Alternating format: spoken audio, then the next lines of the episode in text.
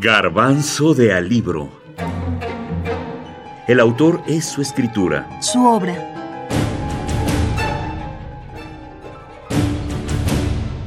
Iliada. Homero. El héroe.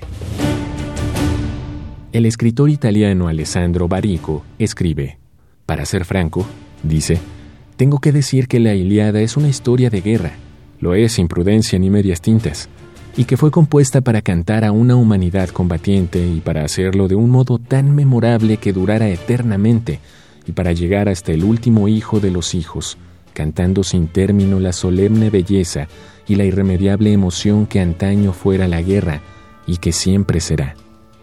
En el colegio tal vez lo explican de otra manera, pero la esencia es esa. La Iliada es un monumento a la guerra. Y cómo no, en esa fuerza tomó parte gran número de caudillos, de los cuales fueron los óptimos o los mejores Aquileo, Telamonio, Idomeneo, Néstor, Odiseo, Diomedes y algunos más por parte de los aqueos. Del otro lado, Héctor, Paris, Eneas y algunos más. Pero atendiendo la lectura de Rubén Bonifaz Nuño de este poema, dice que en diversos libros de la Iliada se expone la superioridad que alguno de los héroes revela por sobre los demás. Un héroe se señala como el óptimo entre todos. Todos los hechos de esos héroes son bélicos, productores de matanza y sangrientos despojos y persecuciones, de vertimientos de sangre humana y divina. En efecto, los aqueos llegaron a Troya con el propósito de asaltarla y destruirla.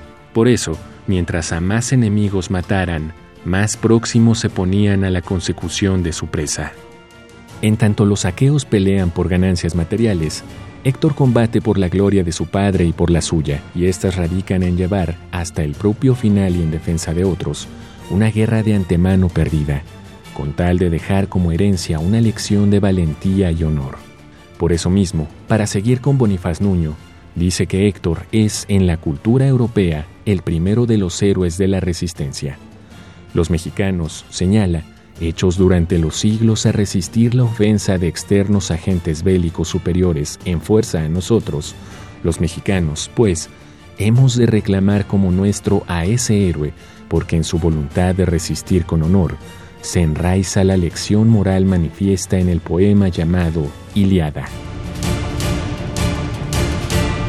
En el suplemento del diario Novedades México en la Cultura del 17 de febrero de 1952, Bonifaz Nuño reseñó la traducción de la Iliada hecha por don Alfonso Reyes, advirtiendo que su juicio es incompleto por desconocer la lengua traducida.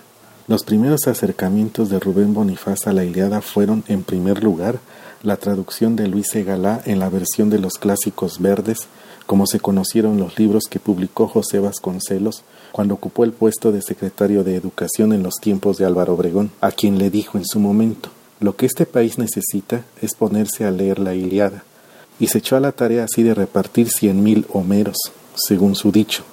Su paisano, Julio Torri, fue el encargado del texto de la Iliada, un mal arreglo de la versión de Segalay Estaleya, según reseñó el helenista colombiano Jorge Páramo Pomareda en 1954. Luego, cuando Bonifaz Nuño cursaba la preparatoria, nuevamente la Iliada aparecía ahora en la traducción en verso del madrileño José Gómez Hermosilla, una versión de 1831, trabajo que consideró superior en relación con la versión aparecida en el libro verde, pues, dice Rubén Bonifaz, su ventaja esencial es la de estar escrita en verso y adviértase que los poetas jamás deben traducirse en prosa.